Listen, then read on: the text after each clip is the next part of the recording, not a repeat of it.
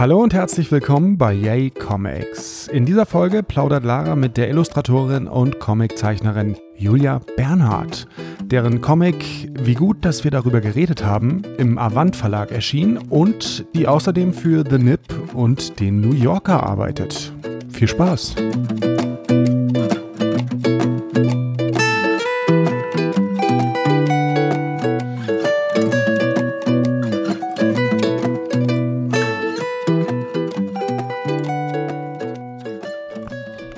So, ich sitze jetzt hier mit äh, Julia Bernhardt, Illustratorin, Comiczeichnerin, Kommunikationsdesignerin. Hallo.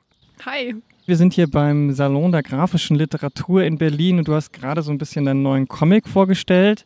Darauf kommen wir gleich, aber vielleicht kannst du erstmal so ein bisschen erzählen, wie bist du denn überhaupt dazu gekommen, Comics zu machen? Ich habe irgendwo gelesen, dass du das aus Trotz machst weil jemand gesagt hat, deine Comicfiguren sehen aus wie zermatschte ähm, Kürbisse. Ähm, ja, mir wurde im Studium mal gesagt, dass ich, äh, wie ich Gesichter zeichne, zeichne das, das ähm, da müsste ich noch dran arbeiten, nett formuliert. Und ähm, das habe ich mir dann sehr zu Herzen genommen, weil so soll man das ja mit konstruktivem Feedback tun. Und ähm, habe mich dann tatsächlich ein Jahr lang jeden Tag hingesetzt und habe angefangen, äh, ja, so kleine Figuren zu zeichnen und daraus ähm, um mich bei der Stange zu halten, habe ich den, da habe ich den halt einfach reden lassen und in so Alltagsbeobachtungen von mir so in den Mund gelegt, dass ich halt selber noch so ein bisschen Motivation habe, das fortzuführen, so als Übung für mich selbst. Ähm, und habe dann angefangen, das auf Instagram zu posten. Genau, und dann ähm, hat sich relativ schnell herausgestellt, dass es dafür, dass es einige Leute gibt, die sich dafür interessieren. Und so bin ich dann auch über Instagram eigentlich mehr oder weniger beim New Yorker gelandet und als Cartoonistin, ja. Das ist ja schon eher ungewöhnlich, dass man als äh nicht-Amerikanerin, als Deutsche bei so einer großen Publikation veröffentlicht. Ähm, wie, wie lief das genau ab? Die haben deinen Instagram-Post gesehen und dann geschrieben, hey, mach was für uns oder wie? Ja, genau so war das. Ähm, ich habe zu dem Zeitpunkt auch selbst noch im, im, Master studiert und hatte den New Yorker nicht wirklich so als realistisches Ziel auf dem Schirm. Ich glaube, das hat niemand. Ähm, und bekam dann einfach eine, eine äh, Mail von der Comic-Redakteurin vom New Yorker, Emma Allen, und dachte erst, dass, ähm, das sei jetzt irgendwie ein böser Scherz. Und war erst ganz aufgebracht. Und ich so, meinte so, ja, da will mich jemand irgendwie veräppeln. Die sagen, sie wäre die Comic-Redakteurin vom New Yorker. Haha. Und ähm, habe das dann aber gegoogelt und habe dann gefunden, herausgefunden, dass die E-Mail-Adresse wirklich die von Emma Allen war. Und dann habe ich erst mal geschrien, so fünf Minuten lang. Ich glaube, das war sehr irritierend für meine Nachbarn. Und dann haben die dir ein Thema gegeben und du hast dann für die was gemacht? Nee, das ist dort ganz frei. Ähm, also es gibt äh, einen Pool von Comiczeichnern, die der New Yorker halt äh, sozusagen explizit darum gebeten hat, immer wieder Sachen einzureichen. Dazu gehöre ich jetzt auch. Und dann gibt es auch noch einen Pool von Comiczeichnern, die initiativ immer äh, Sachen hinschicken. Das passiert jeden Dienstag bis 12 Uhr. Ähm, und ähm, das muss man sich so vorstellen, dass jeder Comiczeichner zwischen fünf und zehn Cartoons dort hinschickt. Und das machen halt sehr viele Leute. Und aus diesem riesigen Pool an Cartoons, die die vorgeschlagen bekommen, für die nächsten Ausgaben werden dann halt 10, 20 ausgesucht, die gekauft werden. Und das habe ich ein halbes Jahr lang gemacht. Also jeden Dienstag ähm, zehn Illustrationen da jede Woche hingeschickt, bis ich das erste Mal abgedruckt wurde. Krass, aber ich meine, dass die überhaupt dann, wenn die eh schon so viel Zuschriften bekommen, dann noch aktiv auf die Suche gehen. Ähm, das heißt, du musst ja da schon irgendwie äh, aufgefallen sein. Weißt du, auf welchem Post das hat die vielleicht gesagt, hier, die, der hat mir gefallen? Nein, nein, ähm, da habe ich jetzt konkret nichts gehört, aber es ist halt so, dass ähm, früher hat ähm, Bob Mankoff, den New Yorker, ähm, die, die Comic-Redaktion gemacht, die Cartoon-Redaktion und ähm, das hat jetzt halt Emma übernommen und die ist halt auch noch äh, recht jung und der war, glaube ich, auch viel dran gelegen, dass auch junge Frauen da irgendwie jetzt reinkommen und ist halt auch viel auf Instagram unterwegs und so ist es dann halt passiert, glücklicherweise durch den Generationenwechsel in New Yorker. Da kann man sehen, dass es doch eben auch wichtig ist, dass neue, frische Leute rankommen und vielleicht eben nicht nur die alten weißen Männer äh, da an den Positionen sitzen. Weißt du noch, was war der erste, den die abgedruckt haben von dir? Ähm, das ging über IT-Consulting. Also da saßen zwei ähm, Ladies vor ihren MacBooks. Ähm, oh, war das Schleichwerbung? Also vor ihren nicht näher definierten äh, technischen Geräten. Und die eine meinte zur anderen, äh, dass sie noch nie wirklich eine Karriere im IT-Consulting äh, in Erwägung gezogen hat, bis, bis ihre Eltern sich ein MacBook gekauft haben. Also so, so basierend auf einer Unterhaltung, die meine Schwester und ich eigentlich mehr oder weniger hatten. Ja, ich glaube, als junge Person in, in so, ich sag mal, Mitte 20 bis Mitte 30 ähm, ist das ganz häufig so, dass die Leute einfach ständig Support für ähm, die eigenen Eltern und Geschwister vielleicht auch sind, die älter sind oder so, die einfach keine, keine Lust drauf haben und plötzlich kann man das so gut, dass man da einen Job von hat. Ja, das ist. Äh und was war der letzte, den du jetzt da, äh, den du dort hattest? Ähm, der letzte, der schon gedruckt ist, ähm, da sitzen zwei dicke Vögel auf einem Ast und beide haben einen Wurm in der Hand, äh, in der Hand, im Schnabel. anatomisch inkorrekt. Und ähm, das ein, der eine Vogel hat ein Partyhütchen und Augenringe und dann meint der eine Wurm zu dem anderen, äh, der, der war gar nicht, der, der war gar nicht früh dran, der kam gerade von der Party heim. okay. Okay, also es ist nicht immer, es ist nicht immer so super hochpolitisch, was du machst. Nee, überhaupt nicht. Also ich bin ja auch, äh, ich bin ja auch die Deutsche, mhm. so mehr oder weniger. Und ähm, bin auch gar nicht wirklich so firm in tagespolitischen Themen in Amerika. Also ich, ich halte mich da schon auf dem Laufenden, aber ich glaube, ich bin nicht so tief drin, dass ich da qualifiziert wirklich Statements dazu abgeben mhm. Kann, möchte, mhm. sollte. Ja. Also du kommentierst auch nicht die vielleicht deutsche internationale Politik von Angela Merkel und ihre Regierung für die jetzt oder so? Nee, nee, das tue ich nicht. Ähm, das ist, ja, ich, ich glaube, ich bin eher so die Frau fürs grobe Zwischenmenschliche. Fürs grobe Zwischenmenschliche. Ich glaube, da können wir gleich auch nochmal drauf zurückkommen, wenn wir auf deinen Comic äh, kommen. Und für The Nip hast du auch schon ähm, Sachen gemacht. Wie kam es denn dazu und was sind da so die Themen? Hast du die dann auch selber gesetzt oder? Ähm, bei The Nip ist es eigentlich das gleiche Prinzip gewesen. Ich habe einfach irgendwann eine Mail bekommen, habe dann wieder geschrien, so wie das halt so ist. Ähm, habe mich sehr gefreut und ähm, dort ist es auch so, dass die mich einfach hinschicken lassen, was ich möchte. Ähm, es gibt nur manchmal so Aufrufe, also so alle zwei, drei Monate setzen die ein Thema und dann kann man sich äh, initiativ, kann man dort halt ein Pitch hinschicken und zu dem Thema äh, so vier Panel-Cartoons mhm. machen. Das ist, und, und manchmal sagen sie auch hier, wir, wir machen zum Beispiel jetzt zum Thema Bright Month machen wir noch, ähm, brauchen wir noch Comics. Magst du da vielleicht mal gucken, ob du da was machen möchtest? Und dann schickt mir das denen eben hin, ein Skript, und wenn denen das gefällt, dann darf man das umsetzen. Okay. Ja. Sowas bräuchte es in Deutschland auch, oder? Das wäre total cool. Also vor allem das Prinzip von The Nip ist ja ein total tolles. Da werden tagespolitische Themen eigentlich in Comics aufgearbeitet, so dass es jeder ähm, auch irgendwie äh, gut verstehen kann. Und sowas wäre in Deutschland halt total toll. Ich glaube, das wird auch viel mehr Leute ähm, zur Politik hinführen und auch dazu, sich mehr zu interessieren. Also bei der NIP ist es natürlich alles sehr eindeutig, sehr, sehr links gefärbt, äh, was mich jetzt persönlich weniger stört. Aber ja, also sowas finde ich in Deutschland wirklich toll. Ja, ich glaube, bei uns gibt es nur so auch eher wieder die Humorecke. Hier in Berlin gibt es ja im Tagesspiegel die Berliner Schnuppen oder wie das heißt, von Naomi Fern, die das ja auch macht, aber das sind ja eher schon cartoonartige Strips. Aber so realpolitische ernsthafte Herangehensweisen gibt es dann nur in so ganz großen Comic-Reportagen von zum Beispiel Korrektiv hat da jetzt so ein paar rausgemacht über die äh, Kolonialisierung von Deutschland im Kongo und die äh, Verbrechen, die dort begangen worden sind oder so. Aber so dieses tagespolitische, auch mal ein bisschen kompakter, kürzere, ähm, das gibt es tatsächlich relativ wenig im deutschen Comic-Journalismus. Das ist sehr schade, ja.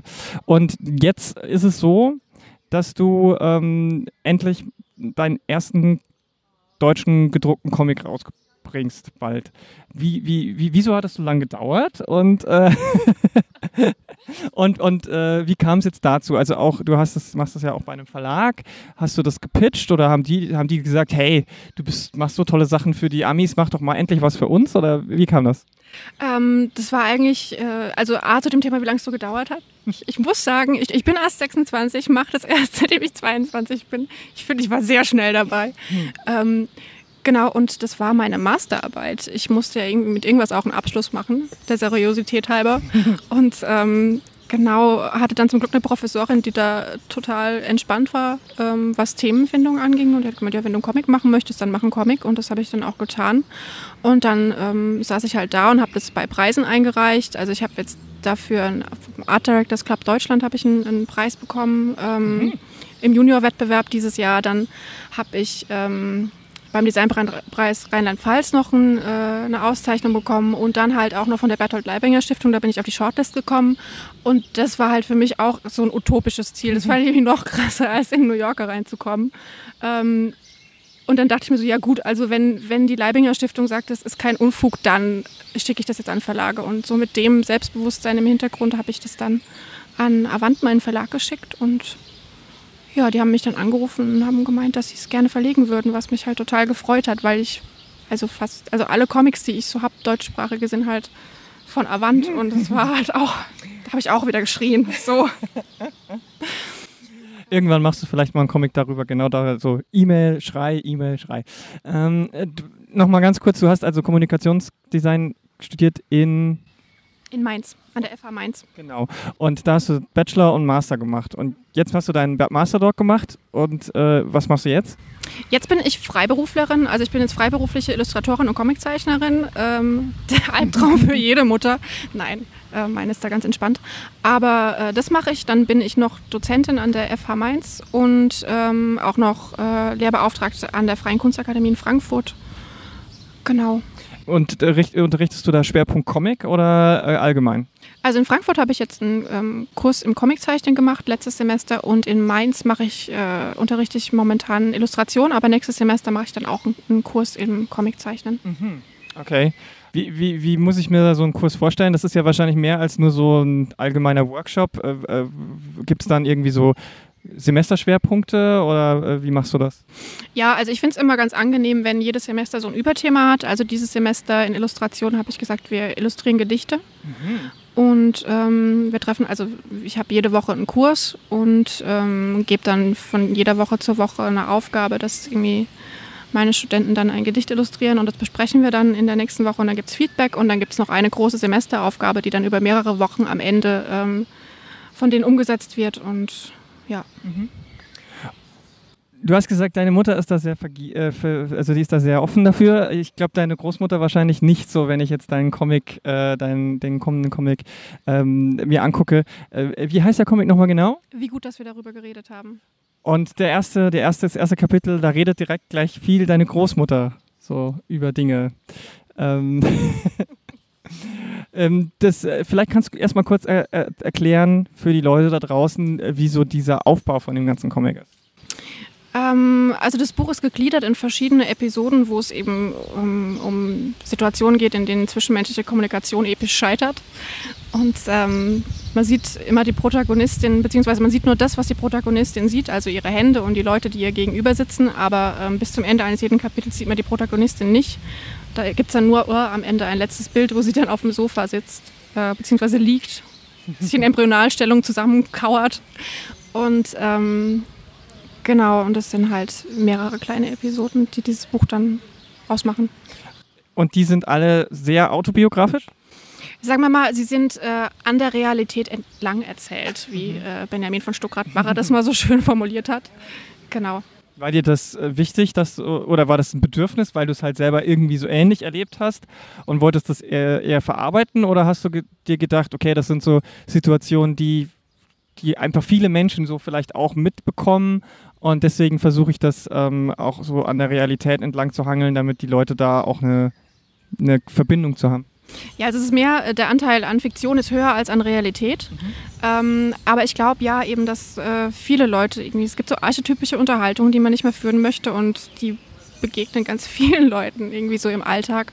Und deswegen, also, ich, also natürlich, das kennt man ja auch aus dem eigenen Leben, keine Unterhaltung ist wirklich perfekt pointiert und auf den Punkt und da muss man dann schon noch ein bisschen nachschrauben.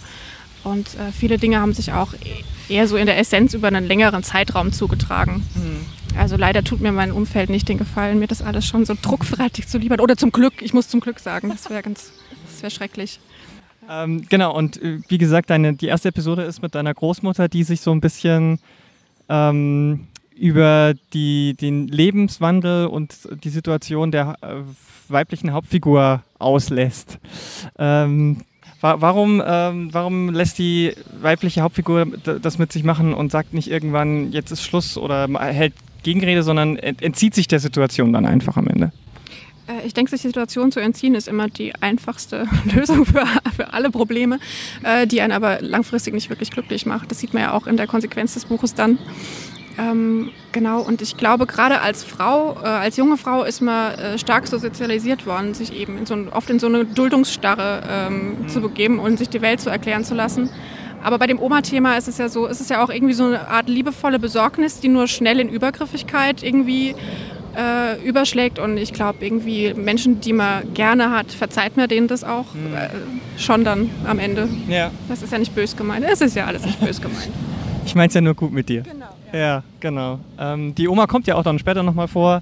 Ja. Ähm, ja, und äh, es ist aber jetzt nicht nur so, dass man die aus, das aus der Ich-Perspektive die ganze Zeit sieht, sondern du hast auch noch äh, einen zweiten Kniff, denn es, es kommt noch, also, kommen noch andere Objekte und Lebewesen vor, die auch so ein bisschen äh, was zu sagen haben. Also einmal spricht der Hund der Hauptfigur und einmal der Toaster und einmal eine Pflanze. Ähm, äh, wie, wie, wieso hast du das auch noch so drin? Warum brichst du da mit der Perspektive? Ähm, ja, das ist eine gute Frage. Also ich habe mir dann selber so die Frage gestellt, äh, was eigentlich meine Zimmerpflanze von mir denkt. Wenn ich irgendwie so... Äh ja, das ist jetzt auch eine gute Begründung. Ähm, genau, wenn ich irgendwie so lethargisch auf dem Sofa liege und mich nicht bewege. Und ähm, das war mir einfach so ein Bedürfnis, äh, so eine gewisse Außenperspektive dann äh, anderen äh, Tieren, äh, Gegenständen in den Mund zu legen. Ja. Okay. Ähm, also das sind auf jeden Fall Gedankengänge, die da vorkommen, die sind sehr archetypisch, finde ich. Also gerade die Pflanze, die vor sich hin vegetiert und irgendwann dann stirbt, das haben, glaube ich, 99 Prozent aller jungen Leute irgendwann auch mal durchgemacht. ähm, du hast es gerade in, ein, in, deinem, in einer Kurzvorstellung schon verraten. Ich weiß nicht, ob ich das auch machen möchte, wie das Buch ausgeht. Aber vielleicht können wir einfach sagen, warum geht das Buch so aus, wie es ausgeht? Ähm, Ich glaube, das ist so die Konsequenz aller sich ereignenden Dinge. Eben wie du schon gesagt hast, die entzieht sich immer der Situation. Und ich denke, ähm, du kannst dich nicht ad infinitum Situationen zu äh, entziehen, sondern du musst, ähm, du musst dich dem irgendwann stellen. Sonst ist es eben so wie in dem Buch, dass du dich selbst irgendwie auflöst. Genau, das war jetzt sehr philosophisch.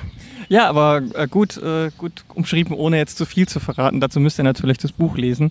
Ähm, ist, ist diese, diese, diese gesellschaftlichen Betrachtungen, sind das, ist das was, was du auch auf Dauer bevorzugst? Oder war das jetzt, hat sich das einfach so ergeben und jetzt, wenn du jetzt mal so weiterdenkst, würdest du auch völlig andere Sachen machen? Oder ist das sowas wie dein, dein, dein Stil, dein, deine Art, Comics zu machen und es gibt jetzt davon dann in irgendeiner Art und Weise Fortsetzungen und so weiter? Oder würdest du dich jetzt auch nochmal komplett anderen Geschichten widmen und ähm, vielleicht auch irgendwie andere Genres? Auch ich bin da eigentlich recht offen. Ähm, man muss halt nur immer schauen, ähm, worauf man am meisten Lust hat. Ich denke mir immer, es muss, es muss Spaß machen. Und äh, zu diesem Zeitpunkt in meinem Leben macht es mir einfach am meisten Spaß, irgendwie so diese so soziale Phänomene selber auch zu beobachten. Und ähm, das Umfeld liefert ja auch immer ganz viel und man kriegt auch immer ganz viele ihre Stories erzählt. Und ich denke mir manchmal, wäre es ja eigentlich gerade zu schade, wenn man das nicht irgendwie verwursten würde. Von daher, ja, es bietet sich halt immer so schön an. Ich werde mal, ich werd mal schauen, wie es weitergeht. Es kommt ja dann, es soll ja auch ein zweites Buch kommen. Also mal schauen, was da dann passiert. Okay, ja. Aber dass du jetzt so irgendwie, weil viele Comic-schaffende Menschen haben ja irgendwie tragen schon seit sie das erste Mal sich mit dem äh, Thema selber Comics zu machen, ähm, so einen Gedanken mit sich rum, das ist meine große Geschichte oder das ist der große Comic, den ich meine. Das was hast du jetzt noch, hast du jetzt nicht, sondern du oder hast du es schon oder? Nö, nö, also äh, nee, das ist bei mir jetzt nicht so der Fall. Ich habe jetzt nicht den einen großen Coup, den ich noch in der Schublade habe, sondern ich schaue einfach so, was, was mir so geliefert wird.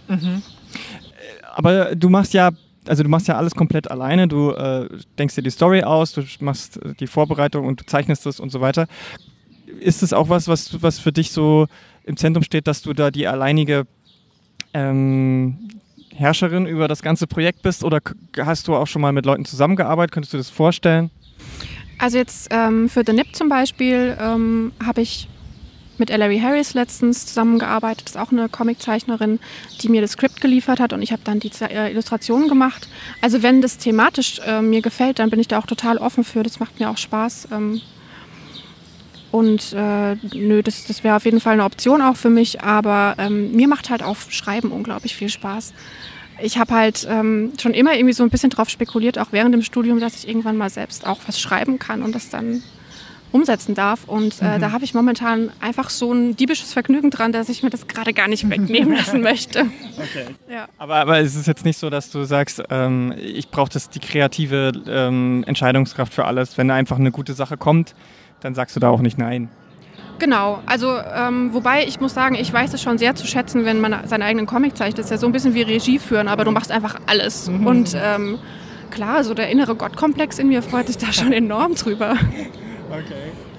Und ähm, du hast schon gesagt, deine Lieblingscomics sind so aus dem Avant Verlag. Ähm, was, was hast du da so zuletzt so ein bisschen gelesen? Oder muss jetzt nicht vom Avant Verlag, kann natürlich von anderen Verlagen, die wir hier auch alle sehr schätzen, äh, sein. Ähm, aber was, was, was, sind so die, was sind so die Stoffe, die dich auch interessieren? Ist das das, was du auch selber so ein bisschen machst oder liest du völlig anderes? Ähm, ich muss sagen, völlig anderes. Mein, der letzte Comic, der mich total äh, geflasht hat, war der große böse Fuchs. den fand ich so toll. Ähm, ja, damit habe ich den, ich glaube, ich habe den jetzt schon fünfmal gelesen und komme immer noch nicht drauf klar, wie sehr ich da jedes Mal lachen muss. Also ja, da kommt ja, glaube ich, jetzt auch ein, äh, ein, Animationsfilm oder so. Oh, wunderbar. Ja, genau. Mit irgendwie auch relativ gut, ich meine, britischen Voice Actors. Ja, das ist natürlich schon was völlig anderes. Ähm, also das ist schon, also auch gerade, weil wenn man jetzt das mit den vielleicht so üblichen Avant-Büchern vergleicht, ist das, äh, bist du da, nimmst du alles mit. Also ja. du hast da jetzt keine, keine Grenzen. Nee, ich bin äh, bei Comics und auch generell bei Literatur, ich bin da äh, für alles zu haben. Okay. Ähm, wie sieht's denn so mit der Comic-Szene in, äh, in Mainz aus? Was geht denn da so? Erzähl mal ein bisschen. Die Mainzer Comic-Szene. Ich glaube, die besteht original aus äh, den Leuten in meinem Atelier. Ähm, nämlich Sida Demiris, Franziska Rofler und ich. Ähm, wir haben alle ein bisschen zeitversetzt in, in, FH, in, in FH Mainz, ähm, in Mainz an der FH studiert und ähm, Franziska bringt jetzt ein paar Monate nach mir ihr erstes Buch raus, auch bei Avant und Seda ist schon beim Jaja Verlag äh, verlegt worden.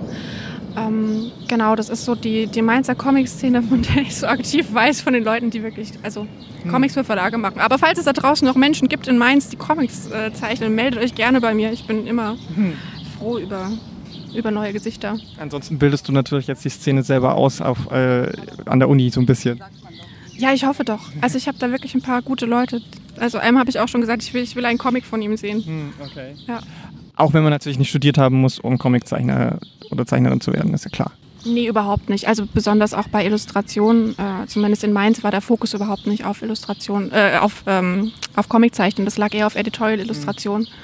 Ja, also das, da muss man sich dann schon selber reinwurschteln. Mhm. Ähm, das heißt, wenn jetzt jemand hingeht und sagt, hier, ich gebe dir jetzt hier einen Batzen Geld, mach damit, was du willst, was würdest du für, was, würdest du machen? Einfach jetzt quasi den weitermachen so oder würdest du überhaupt einen Comic zeichnen? Ja, ich, also ich bin da, ich war damit schon immer obsessiv, seitdem ich ein Kind bin. Also ich glaube, seitdem ich einen Stift gerade halten kann, ist kein Tag vergangen, an dem ich nicht wirklich zeichne und ähm, ich merke auch selber für mich, dass ich total unausgeglichen und nörgelig werde, mhm. wenn ich nicht äh, mhm. das umsetzen kann, was mir gerade im Kopf rumspukt. Also wenn jemand jetzt auf die tolle Idee kommt, mir ein bedingungsloses Grundeinkommen zu garantieren, dann würde ich versprechen, bis an mein Lebensende weiter Comics zu produzieren. Also wenn das kein Argument ist für ein bedingungsloses Grundeinkommen, dann weiß ich auch nicht. Das wäre, wäre, wäre für uns Lesende natürlich ein enormer Gewinn. Äh, Gibt es denn irgendwas, was du sagst, das fehlt in, also wir haben ja vorhin schon gesagt, es fehlt diese, dieses Magazinart, also für, dass man da so ein bisschen diese, diesen Journalismus, aber was gibt es sonst noch Dinge, wo du sagst, hm, da ist die deutsche Szene oder die deutsche Comic-Landschaft noch irgendwie nicht so gut aufgestellt, da fehlt irgendwas oder da irgendwas in irgendeine Richtung, was, wo, was du dir noch wünschen würdest, was noch besser sein könnte? Ich würde mir, glaube ich, mehr so äh, Kindercomics wie die von Oliver Renner ähm, wünschen. Also Comic wird ja sehr von der Außenwirkung her geprägt von dem, ähm, was Kinder so kommuni äh, kommunizieren, nee, äh, konsumieren. Und ähm, das ist dann teilweise doch, also da, da ich glaube, das geht noch kreativer, als das momentan gerade ist, um niemanden auf die Füße treten zu wollen. Aber mhm. genau, da wünsche ich mir einfach noch irgendwie mutigere Projekte. Mhm. Ja. Okay, vielen Dank für die Zeit und noch äh, viel Spaß auf dem Salon. Dankeschön.